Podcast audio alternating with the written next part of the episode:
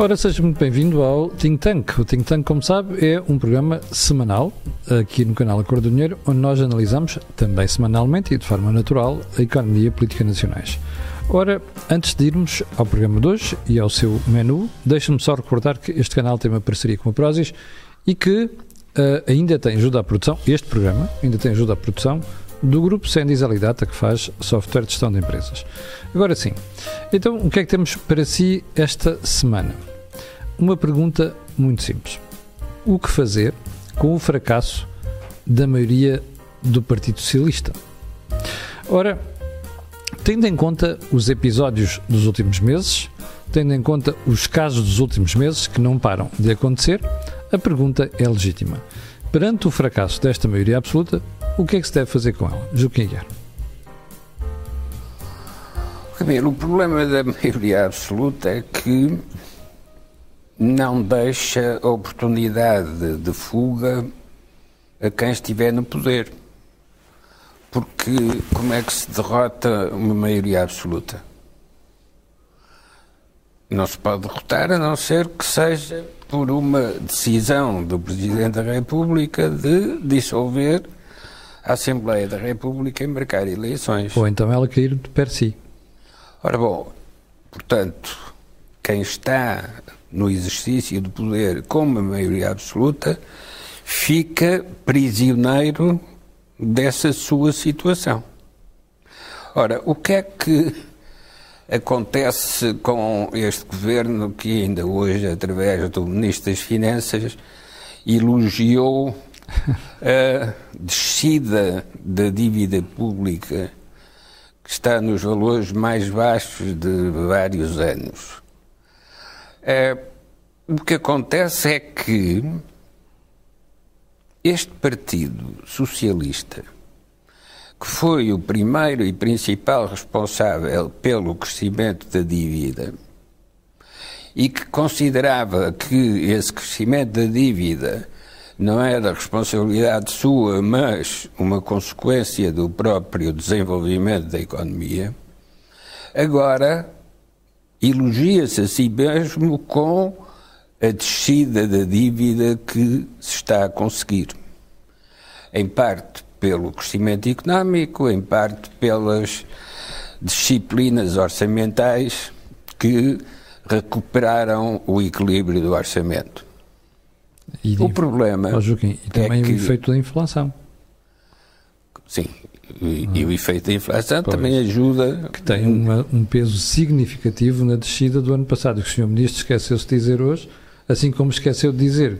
Acho que tivemos o maior crescimento dos últimos 35 anos, teve em 2020 a maior quebra dos últimos 40 anos também. Esqueceu de dizer essas coisas. Mas, portanto, o que essas oscilações interpretativas uh, confirmam é que o Partido Socialista não estabilizou ainda o que é a sua leitura da situação, uhum. quer económica, quer política. Ora, não ter estabilizado significa que não pode reconhecer o papel que teve o programa da Troika na preparação destes bons resultados que o PS uh, eh, invoca como sendo de sua autoria. A verdade é que aquilo que foi da autoria do PS e dos partidos à esquerda que serviam de apoio parlamentar a um governo minoritário do PS, do PS uh, mas, portanto, a verdade é que essa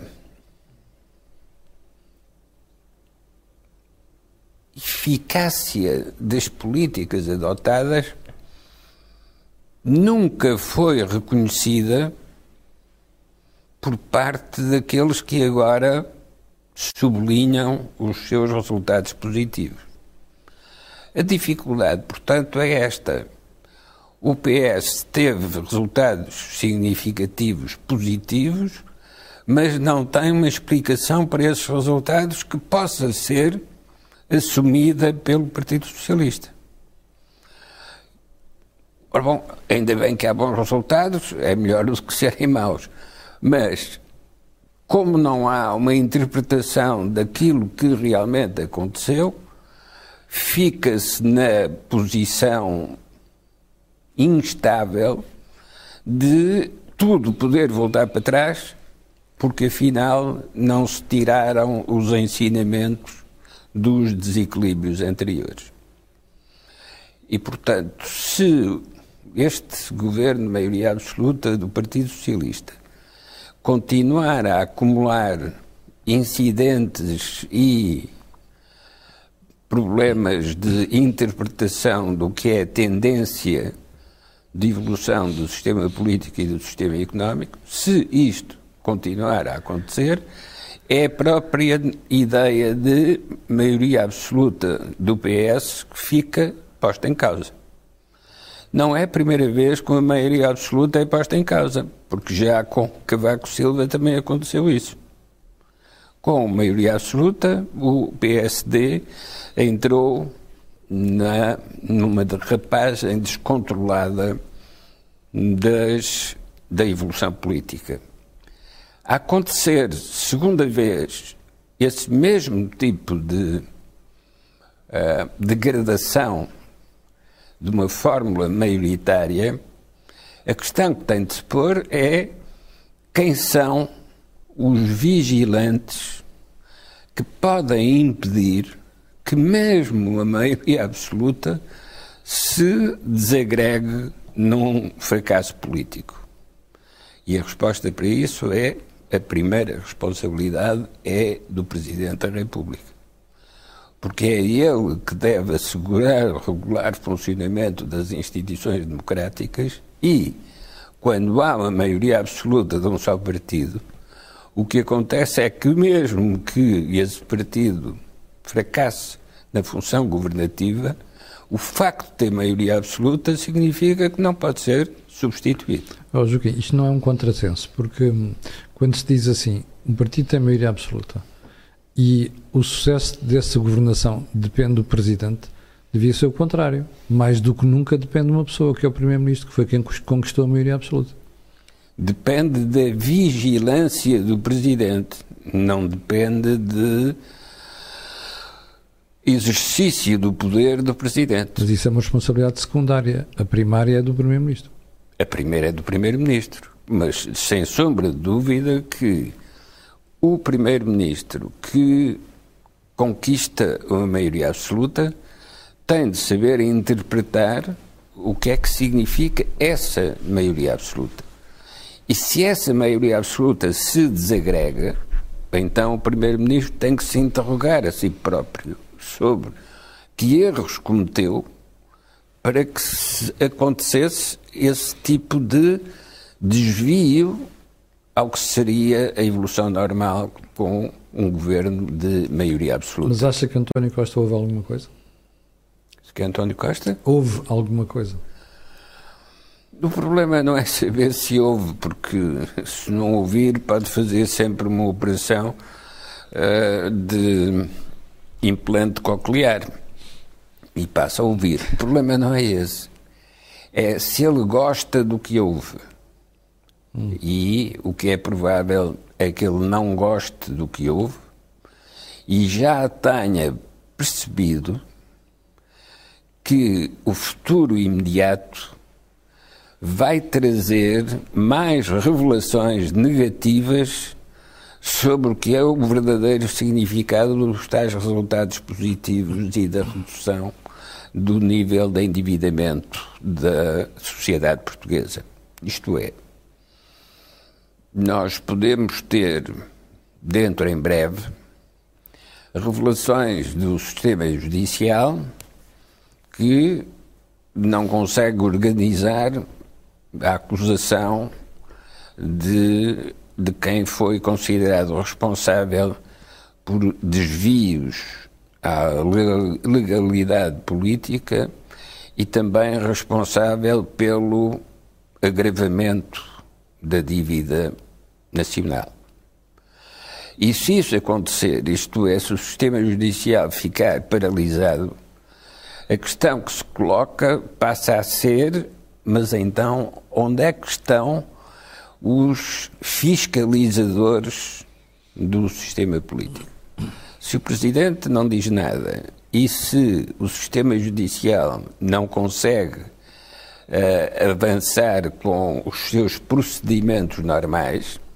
A sociedade entra num impasse. Não é só num impasse. A sociedade perdeu a sua estruturação interna, Sim.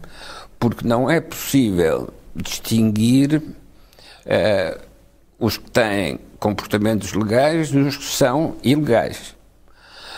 Ora, da mesma maneira que a política é a distinção entre amigo e inimigo, também a estruturação da sociedade é a distinção entre a legalidade e a ilegalidade. Se esta distinção se perde, então a sociedade desorienta-se, desorganiza-se e não pode ter bons resultados na governação. Deixa-me passar aqui ao Jorge. Jorge, a escolha do tema e a formulação da pergunta até foi tua. Uh, Porquê é que escolheste esta maneira de colocar o problema? O que fazer com o fracasso da maioria do Partido Socialista? Porque nós temos que começar a atribuir a responsabilidade uh, da incompetência do PS a alguém por trás de uma maioria absoluta há uma minoria absoluta. A minoria absoluta são aqueles que não têm capacidade de fazer com que a maioria absoluta mude. E isso passa-se no Parlamento. Portanto, o Parlamento, com uma maioria absoluta, eh, o grau de vigilância, se quisermos, é um, um grau de vigilância mais reduzido, porque não tem dentro, se quisermos, do, do, do governo uma disputa sobre as qualidades da própria decisão. Portanto, passa-se tudo dentro do mesmo partido, com as mesmas ideias, com as mesmas pessoas, com pessoas que foram repescadas, no caso concreto, ex-ministros do engenheiro José Sócrates, e, portanto, uh, o, o, regime político e a democracia fica que parece-me que uh, não é em suspenso, mas fica mais fragilizado. E, portanto, o deslocamento da política tem que passar a ser na relação entre o Presidente da República e esta maioria absoluta. E este Presidente da República está a transformar a sua relação com o Primeiro-Ministro naquilo que conversava com o Joaquim antes do programa, uma espécie de quase de governos de iniciativa presidencial. É como se o, o, o permanente uh, apoio cada vez que a oposição faz um bocado de rugido sobre o que está a passar com o governo, vem sempre o presidente com aquela lógica de que foi o presidente da estabilidade vir dizer calma que isto não é bem assim. E portanto, há aqui eu, eu juntava esta esta impossibilidade, se quisermos, do Parlamento fazer mais do que está a tentar fazer, uma perspectiva mais longa. Nós tivemos dois governos de Diniz e Sócrates, tivemos um governo relativamente curto da Troika e temos sete anos de António Costa. E quando nós olhamos numa, numa perspectiva muito longa, há uma coisa que o PS temos que lhe tirar o chapéu. Conseguiu construir uma narrativa em que não se atribuiu ainda a responsabilidade total a José Sócrates, porque atirou-a para a justiça e a justiça é lenta, portanto, atirou a solução do problema para muito mais anos daqui, muito mais anos à frente, e ao mesmo tempo veio dizer que veio reverter. Há pouco o Joaquim falava na questão da dívida pública, é porque é que o Fernando Menino não veio dizer a, a dívida pública que nós estamos a baixar foi a dívida pública que nós queremos. Pronto. Mas também não diz que essa dívida pública está a baixar em resultado da política monetária do próprio Banco Central Europeu. E ainda se arrogam como que tivessem feito alguma coisa por isso, tributando mais os portugueses. Ora, é, é no fundo este, esta, este panorama todo que torna o que é que nós vamos fazer com António Costa. E qualquer pessoa que esteja atenta à política percebe que António Costa não tem nem a juventude, nem o vigor, nem a energia, nem a criatividade para mudar seja o que for. Portanto, todas as pessoas estão a tentar posicionar-se dentro da sociedade, estão a tentar manter aquilo que sempre tiveram e melhorar um bocadinho, mas já sabem que dali não vem nada. E o que vem são sempre perspectivas que voltam, eh, são perspectivas que não são de futuro. A sociedade volta a discutir temas uh, que estavam ligados à história do, da, da, democracia em Portugal. Por exemplo, a questão dos direitos de propriedade sobre a habitação.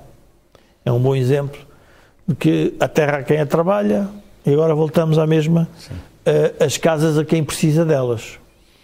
E qualquer dia é os produtos alimentares que nas fábricas não são vendidos. Uh, portanto, começa a haver depois uma ideia que tudo o que seja uh, a formação do modelo de oferta e de procura numa sociedade está errada e que, portanto, há uma possibilidade que o Estado intervir tudo resolve. Portanto, a maioria absoluta encerra em si mesmo uma contradição, que é a incapacidade do próprio Partido Socialista a se regenerar perante uh, aquilo que, teoricamente, é a ambição de qualquer partido, que é ter capacidade de governar para cumprir as suas promessas eleitorais. Mas só que as promessas eleitorais que foram, que deram origem a esta maioria absoluta, são promessas eleitorais que se esvaziam no primeiro mandato, no segundo, neste segundo mandato do governo, que é agora vou reverter a uma jornalista do, do Observador, Helena Garrido, aliás, a nossa ex-diretora do Negócios, que tem uma expressão é afinal António Costa agora está a gerir a herança de António Costa. E qual é a herança que ele tem? É uma herança triste porque uh, afastou-se do poder, afastou-se do, do, da linha, se quisermos, social-democrata do Partido Socialista, considerou a, a, a, linha dos, se quisermos, do Partido Socialista, da, como dizia o Joaquim, um partido que usa a ideologia para fazer negócios, pessoas que estão ligadas uh, a vários casos e casinhos, Uh, e, portanto, com uma degradação institucional grande, e, portanto, o que é que nós vamos fazer com este fracasso da maioria absoluta? E nós temos que fazer alguma coisa, e é entregá-lo ao Presidente da República. E entregá-lo ao Presidente mas, República. Mas ele não quer, Jorge, para como. Pega... Mas queremos nós, portugueses. Está bem, mas depende, olha para o que se passou desde o fim de semana. Uh, o, o, a SIC Notícias divulgou o relatório da IGF em relação ao que se passou na TAP com a indenização da, administradora Classe I. No mesmo dia, o Presidente da República faz umas declarações que deixam para, para entendimento público a possibilidade de ser 10 ou ser 1, sendo que 10 era a demissão de Fernando Medina, tirar, tirar ilações e consequências do tal relatório, sendo que 1 era não passa nada, ficou tudo igual. Bom, houve jornais, e eu próprio fiquei na dúvida se o Presidente da República não queria dizer isto, ontem ainda fiz, quando fiz essa análise, mas ontem ainda o Sr. Presidente da República vem declarar publicamente: ai ah, não, eu não estava a falar da admissão do Ministro, estava a falar apenas das consequências jurídicas. Portanto, por aqui se vê que o Presidente da República não quer esse papel. Ele, nas coisas que lhe dão jeito, aparece como uma espécie de líder do governo. É? Uh, no que não dá jeito, empurra isso para o outro lado. E, portanto, não sei bem como é que nós vamos pôr nas mãos do Presidente da República uh, o futuro desta maioria absoluta. Camilo, há um filme do, do Peter Sellers, que era, senhor, acho que era Senhor Presidente, Mr. President, em que um jardineiro chega à presidência da, da, dos Estados Unidos por dizer coisas bonitas, vagas, em que dava a ideia que ele tinha um pensamento estruturado sobre a presidência. Uhum. Ele basicamente era um jardineiro e quando lhe perguntavam o que é que há a fazer, ele dizia: há que acarinhar as plantas, há que acarinhar as pessoas. Depois fazendo outra pergunta, tem e como é que as, as, plantas se desenvolvem? Bom, se nós adubarmos, se tivermos a terra certa, se adubarmos. O Presidente da República está a entrar na fase, uh, diria Peter Sellers, que é, diz umas coisas tão vagas que dá para tudo e, portanto, claro. quem quiser ler de uma forma negativa, quem quiser ler de uma forma positiva. Só que depois vamos à realidade. A realidade é, as pessoas estão descontentes, os médicos estão descontentes, os polícias estão descontentes. Os funcionários estão descontentes. Os enfermeiros. Os, enfermeiros, os funcionários públicos estão descontentes. Os contribuintes estão descontentes.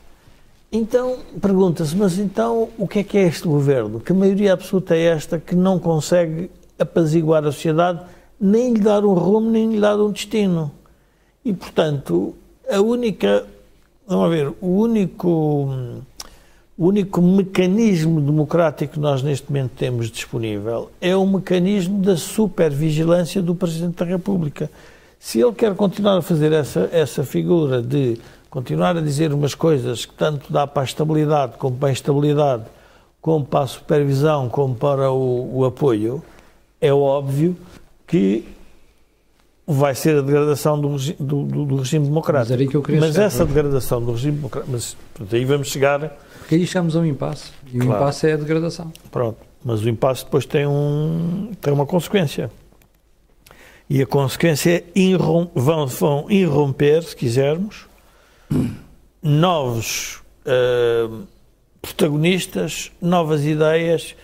Nós, quando, vamos pensar no seguinte: Partido Comunista faz parte de uma geração da Fundação da Democracia, o Bloco de Esquerda faz parte de uma outra, uh, os dois partidos centrais da democracia são o PS e o PSD, mas agora temos dois novos partidos, a Iniciativa Liberal e o Chega. E temos o fracasso do CDS. Portanto, o regime democrático está-se a movimentar, ou seja, o sistema partidário está-se a alterar. E vai provavelmente agravar, significando o quê? Provavelmente uma maior fragmentação à direita que vai ter Sim. que governar o país. Tripartidarismo. Pronto, que pode chegar ao tripartidarismo e que pode chegar à obrigatoriedade do esclarecimento do que é que estas forças querem fazer umas com as outras e o Presidente da República ou antecipa esse movimento ou não antecipa. Vamos a questões eh, também de falta de perspectiva política, de, de, de antecipação política. Ninguém antecipou. Quem está a fazer neste momento a supervisão deste governo tem sido o próprio, se quisermos, alguns informadores dentro do governo, alguns denunciantes e tem sido a imprensa. Porque um, eh, a partir do momento em que. E, e, na imprensa com muitas limitações. E na imprensa, mas tem, mas tem feito esse trabalho. Tem feito esse trabalho de vir revelar o que é que se está a passar.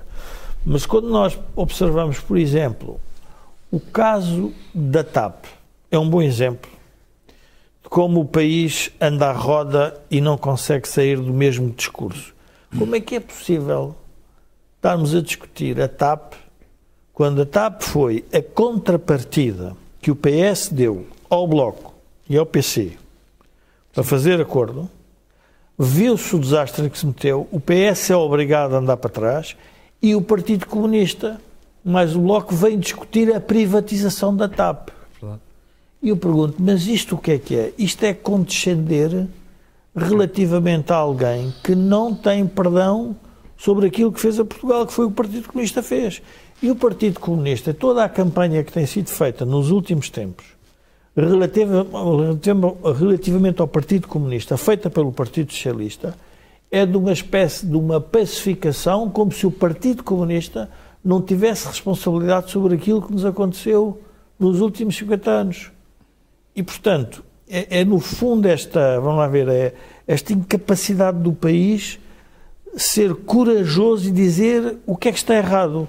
Como é que numa discussão da TAP se vai falar sobre privatização quando o que, o que aconteceu foi uma coisa muito simples. A TAP foi privatizada em consequência da dívida pública que o, que o, que o PS tinha originado, foi renacionalizada, ou se quisermos, recomprada para a esfera pública porque era um acordo político e o partido que decidiu abandonar a, a, coligação vem agora dizer que não, não, nós vamos discutir é a privatização. Epá, quer dizer, isto é insanidade levada ao extremo.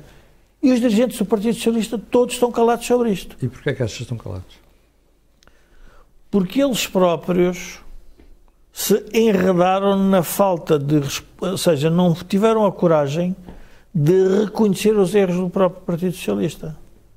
E, obviamente, isso terá consequências para o Partido Socialista e que, com o tempo, serão, serão, serão, oh, Joaquim, serão resolvidas. Pegando, pegando neste conceito de Jorge, que é nós precisamos de pegar neste fracasso da maioria absoluta, entregá-lo ao Presidente da República, ele já revelou por várias vezes que não quer estar à frente dos cornos de nenhum touro.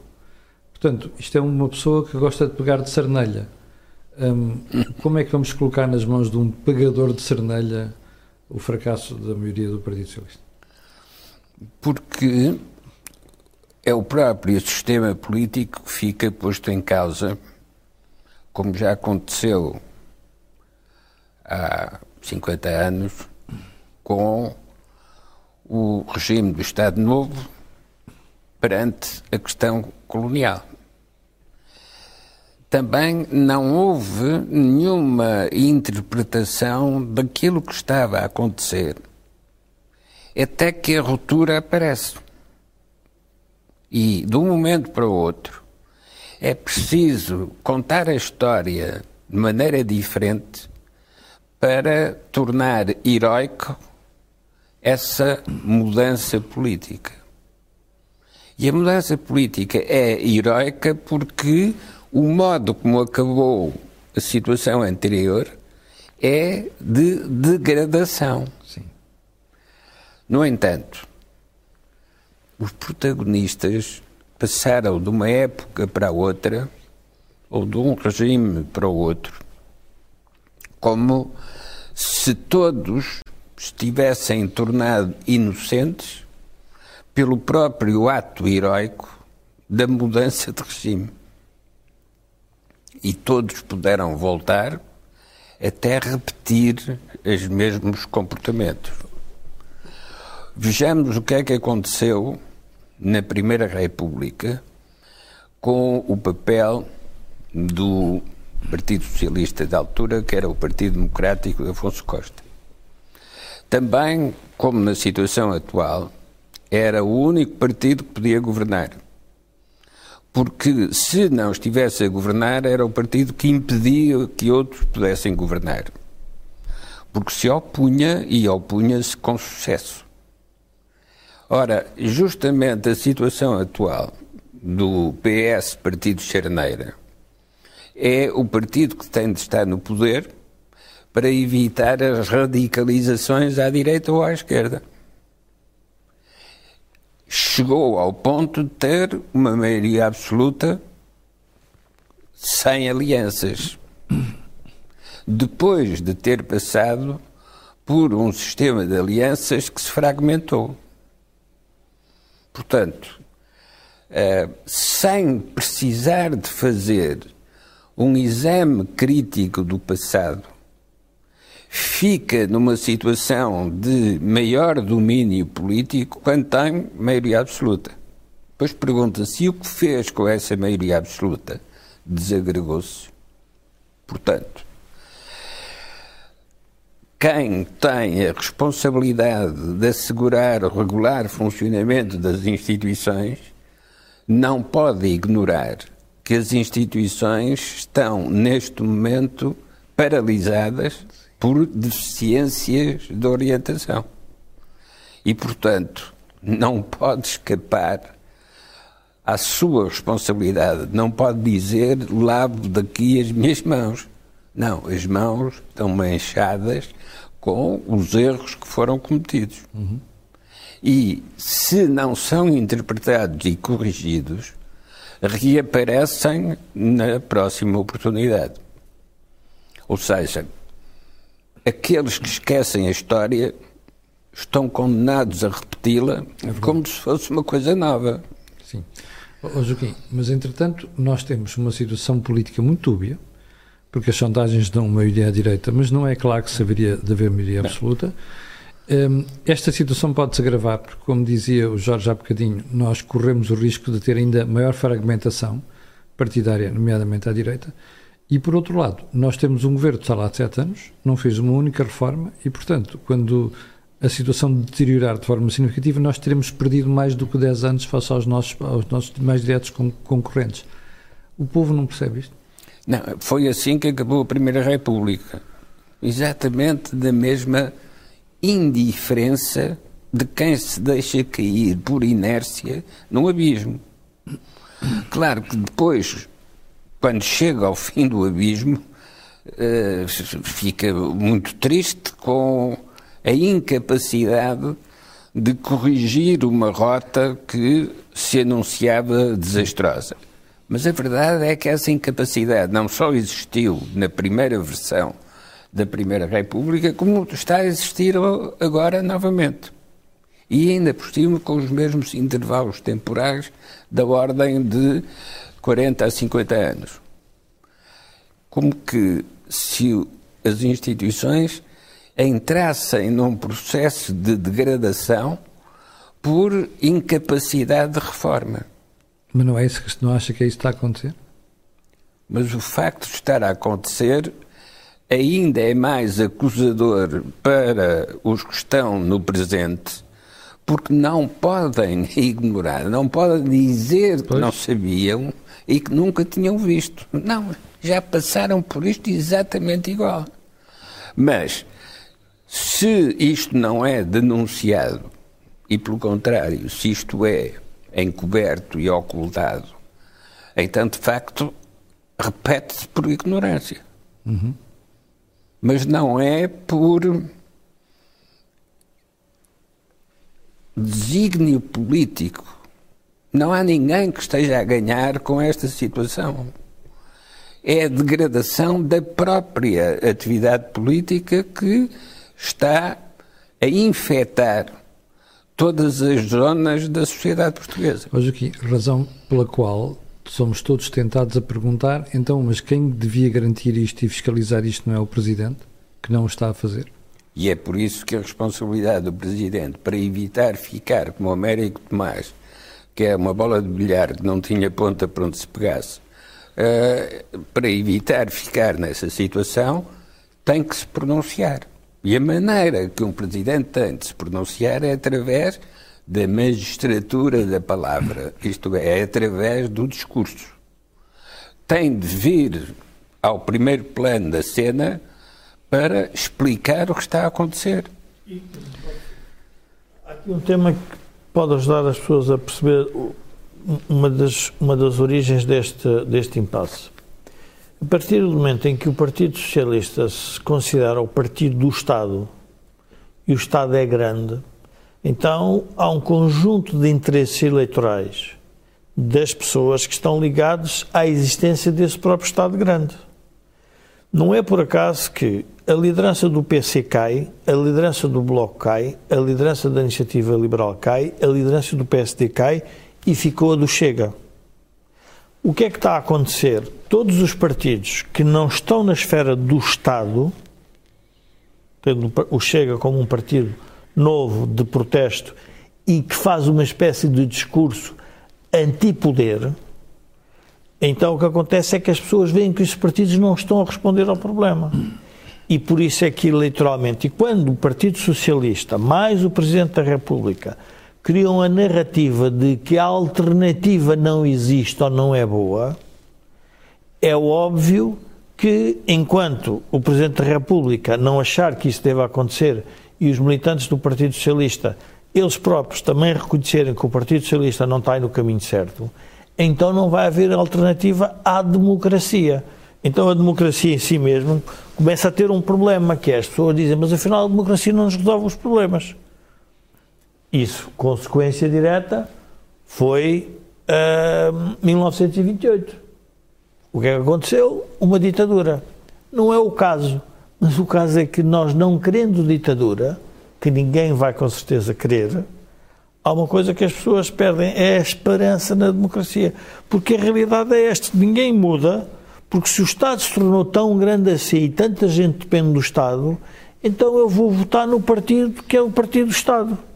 E portanto andamos aqui numa, numa pescadinha de rabo na boca. Mas, mas tu não achas que isso é um risco muito real? Eh, porque se fores ver quem está no grupo do Partido do Estado são quase 3 milhões e meio de portugueses. Oh, oh Camilo, é tão real que, e, e é, é gravíssimo porque um partido que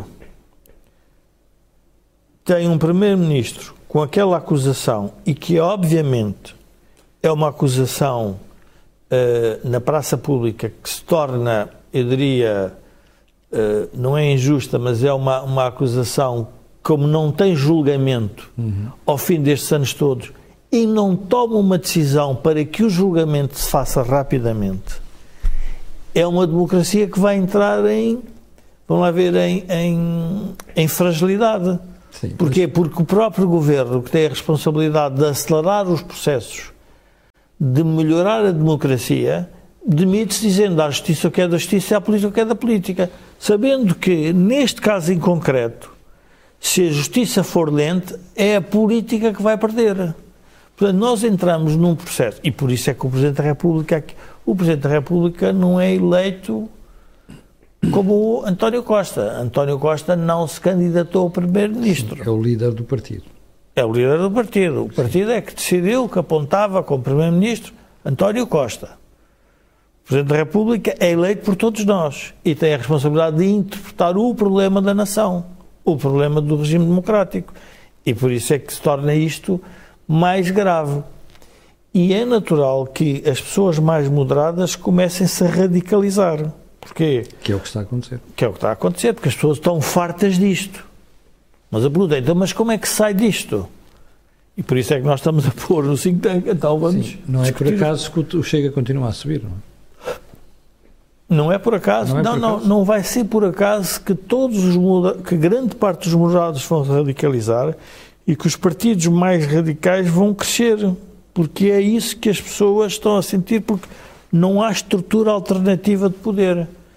E tudo isto está agarrado uma. Uh, uh, não, não vamos fazer aquela coisa, isto está tudo ligado umas coisas às outras, mas está.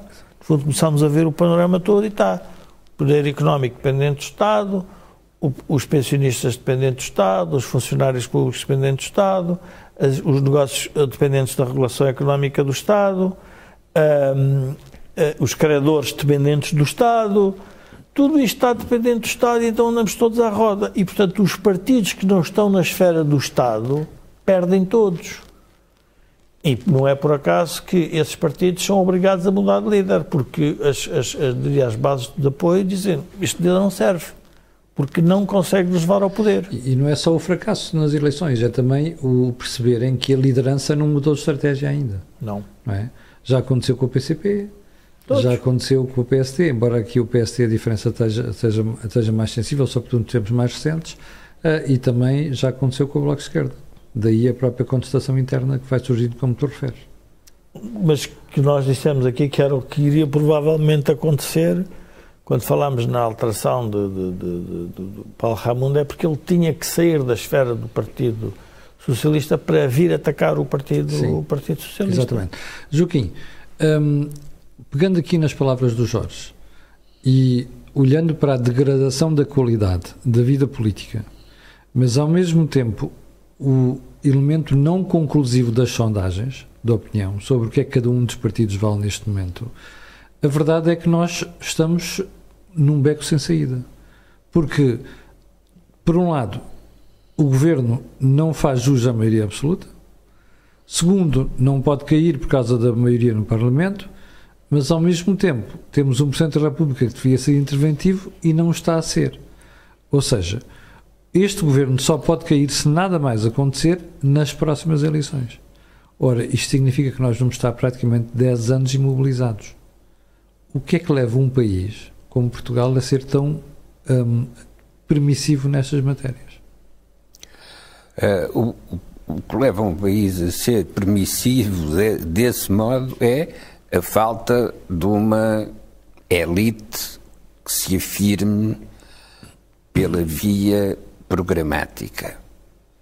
Mas quem não tem elite, nem tem programa estratégico, tem que fazer uma outra coisa que é aliar-se.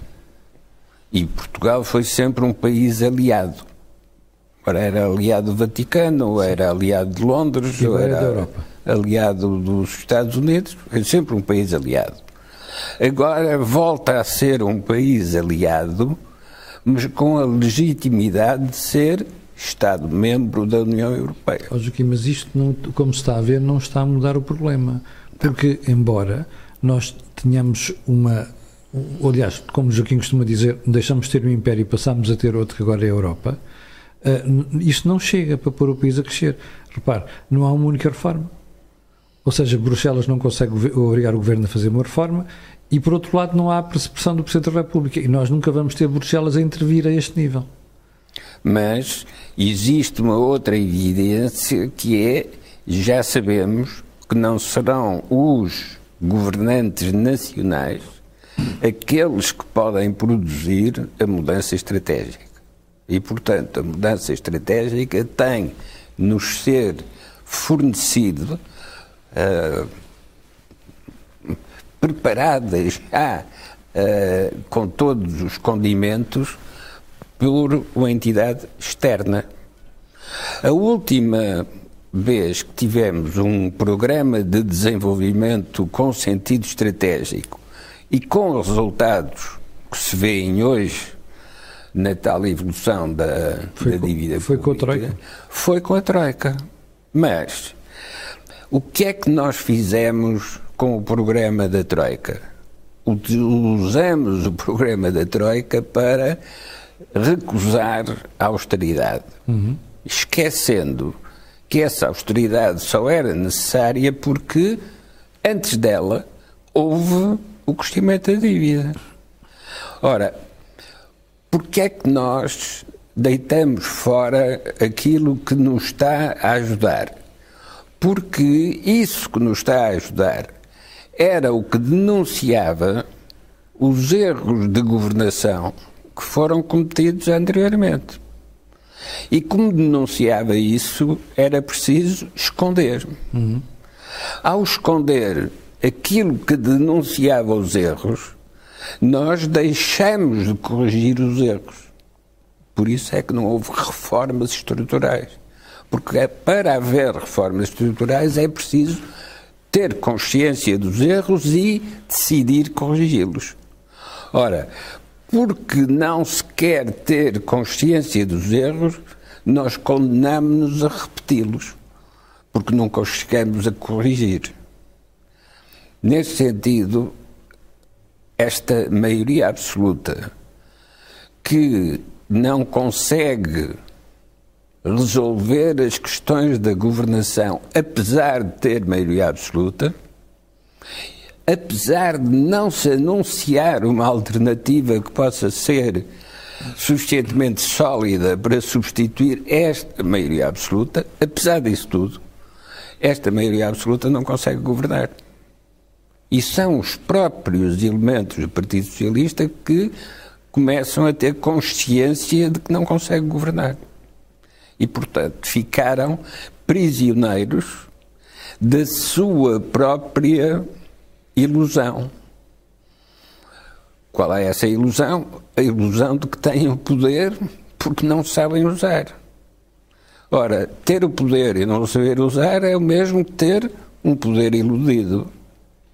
Mas Joaquim, ainda pegando nesta questão de, da forma como o governo, aliás, pegando na questão do fracasso desta ideia de maioria absoluta, esta semana tivemos mais um exemplo disto, de casos dentro do governo. Um, e desta vez não foi na economia, foi com o Ministro dos Negócios Estrangeiros, que foi uh, ao Brasil e convidou diretamente uh, Luís Inácio Lula da Silva, o Presidente brasileiro, para discursar na Assembleia da República na sessão solene do 25 de Abril. Esquecendo-se que a competência para fazer isto é da Assembleia da República e não, não do Governo. O que nós tivemos aqui foi uma situação em que o Ministro faz um convite que não devia fazer, e depois tivemos um Presidente da República literalmente a lavar as mãos no assunto. Ou seja, isto é mais um sinal de que o Governo está à nora, ou isto terá sido uma decisão, um, ou, melhor, um conselho de António Costa ao Ministro Gomes, Gomes Cravinho para fazer esquecer os problemas que o Governo tinha? E, sobretudo, para fazer voltar a Portugal um amigo de José Sócrates. Pois, ainda é essa ainda por cima com um direito a ser uh, discursante uhum. nas cerimónias do 25 de Abril e, na mesma altura, em que vai ser colocado no primeiro plano a questão da prescrição uh, dos crimes de que é acusado o antigo Primeiro-Ministro. Uh, digamos que são coincidências. Uh, são movimentos simultâneos que se encontram num cruzamento. Mas a verdade é que não há coincidências em política. E, do mesmo modo que não se pode impedir o inevitável, é preciso estar preparado para as consequências do inevitável. E, portanto, é preciso ter preparado a resposta ao que vai ser a utilização da vinda do presidente do Brasil no contexto da política interna portuguesa.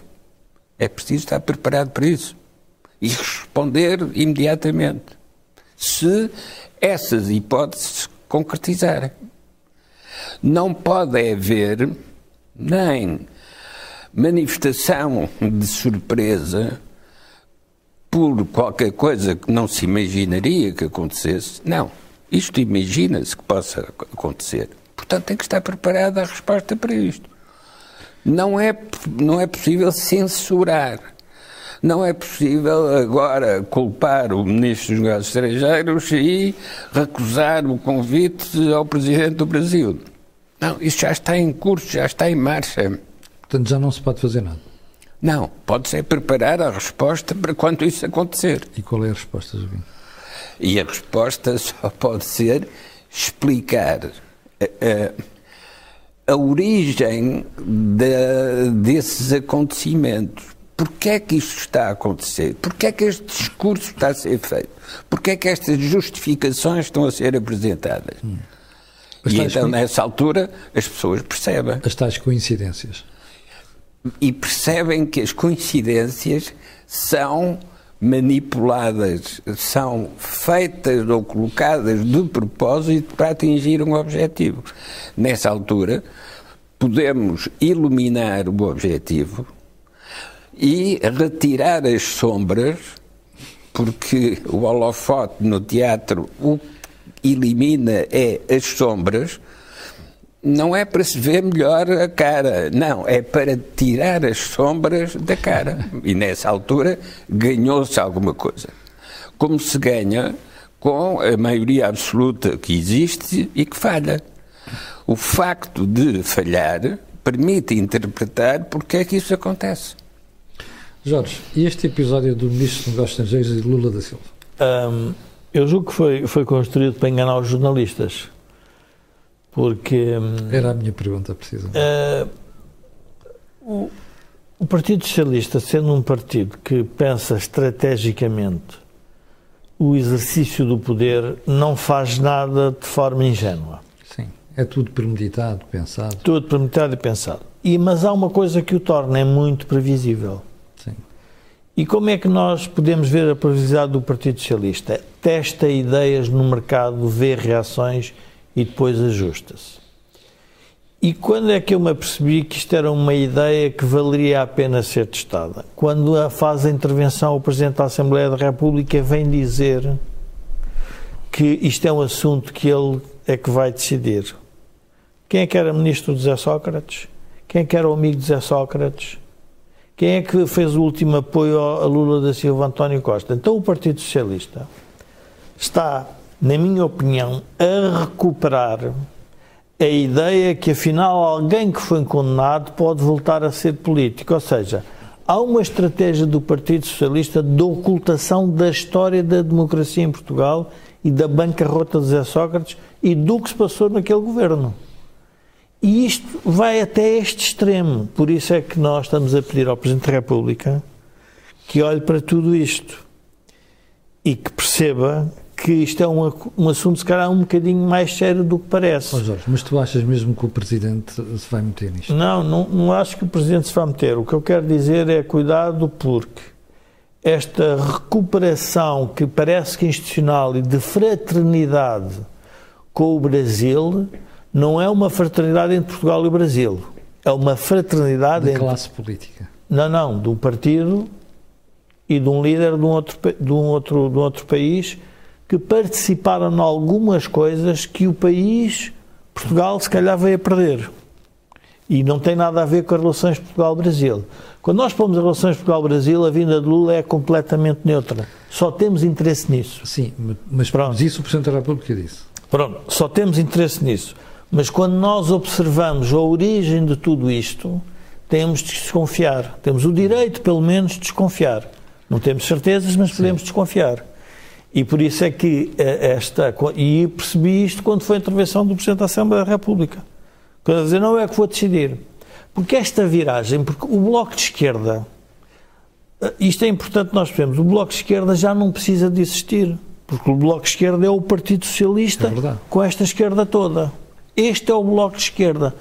só que descaracterizou a esquerda, porque o Partido Socialista é um, foi um, um partido de poder, um partido de proteção de interesses eleitorais e económicos ao mesmo tempo e faz este jogo de forma muito hábil e, portanto, torna ingovernável o país para outros, quase para outros partidos. Porquê? Porque tem estas duas, se quisermos, perversidades. Uh, e, portanto, nós temos que desconfiar disto. Agora, do ponto de vista do.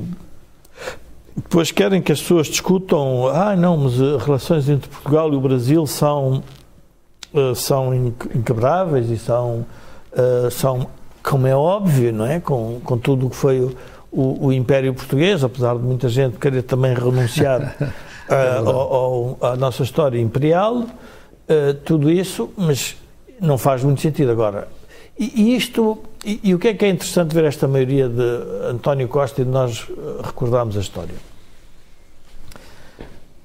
Zé Sócrates começa a demonstrar que tem um problema de financiamento da economia portuguesa quando começa a fazer as suas caminhadas para o Brasil, para a Venezuela, Venezuela uh, Angola, Angola, Angola, para a Líbia, começou a fazer uma espécie de um périplo quando a Europa fechou os mercados. Uhum. Esta recuperação lenta, outra vez, destes amigos, do Maduro, do tudo isto, tudo isto tem que nos levar a pensar, então, mas o que é que está a passar?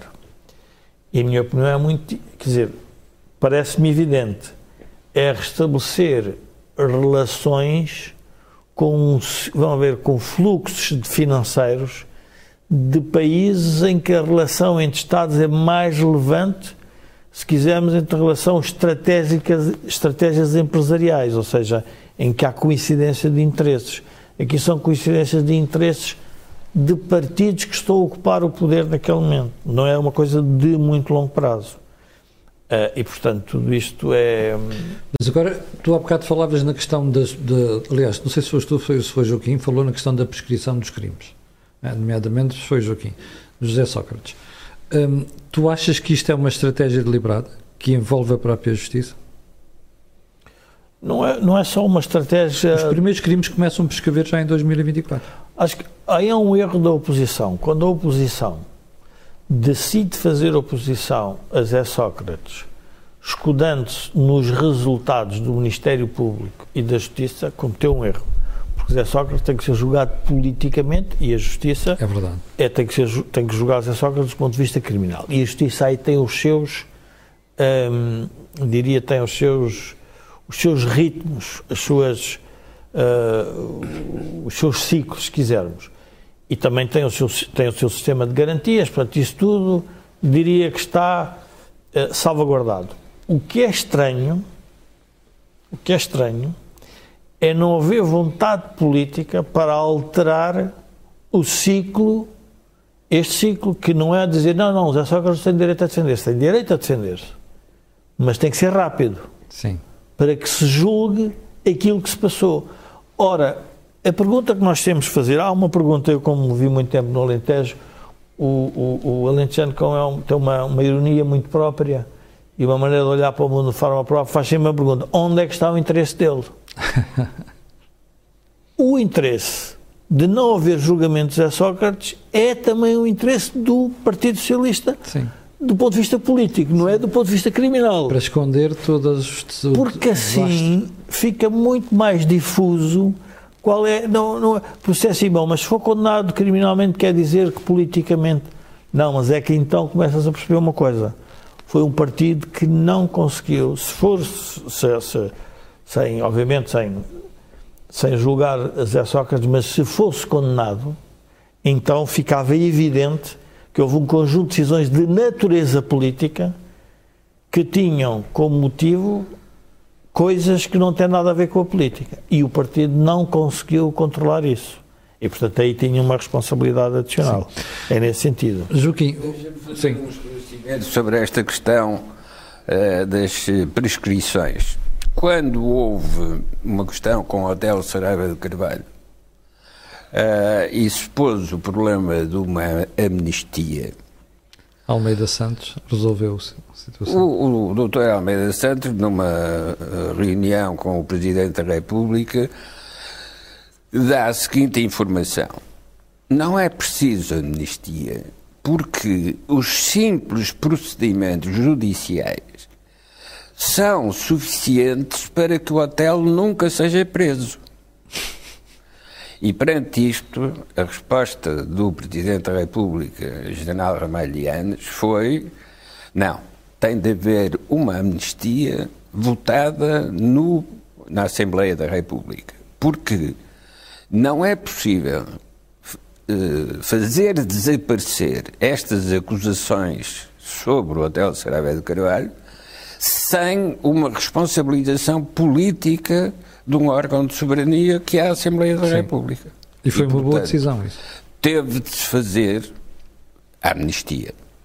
Mas nessa altura, num dos comentários de reunião, uh, alguém disse: uh, Bom, agora é que se percebe que o doutor Almeida Santos é um decorador de palácio.